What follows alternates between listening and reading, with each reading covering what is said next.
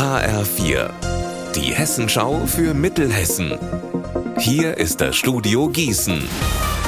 Mit Klaus Pradella, guten Tag. Wegen der angespannten Lage bei den Flüchtlingsunterkünften in Mittelhessen will der Wetteraukreis ab nächster Woche geflüchtete Menschen im Bürgerhaus in Nidda-Wallernhausen unterbringen. Insgesamt gibt es dort 29 Plätze. Nach Angaben des Kreises ist die Belegung des Bürgerhauses notwendig, da alle anderen Kapazitäten erschöpft sind.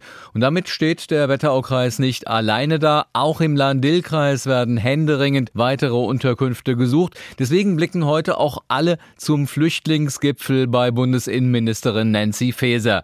Landil Sozialdezernent Stefan Aurand hat da übrigens eine ganz konkrete Forderung. Wir stoßen sehr deutlich an unsere Grenzen, weil das Thema Flüchtlinge und Unterbringung kommunalisiert wird. Und dagegen sprechen wir uns insofern aus, dass Bund, aber auch das Land Hessen ihre Aufgaben machen müssen. Das ist zum Beispiel eine Lockerung der Bauordnung und des Baugesetzbuchs, damit wir nicht für jede einzelne Einrichtung eine Baugenehmigung brauchen. Mehr zum Thema hier bei uns in HR4 aus Mittelhessen in einer Stunde.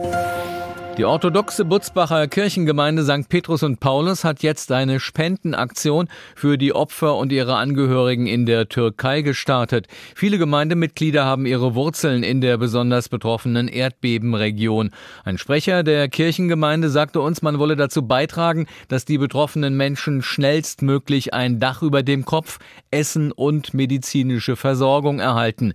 Die Spenden sollen als Soforthilfe und für den Wiederaufbau in den kommenden Monaten genutzt werden.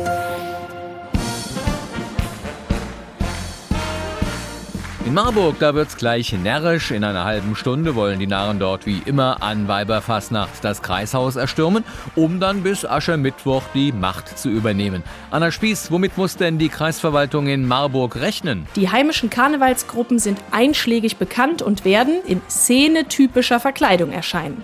Egal ob die Machtübernahme gelingt oder nicht, Landrat Jens Womelsdorf wird den Närrinnen und Narren im Anschluss den Orden des Landkreises verleihen.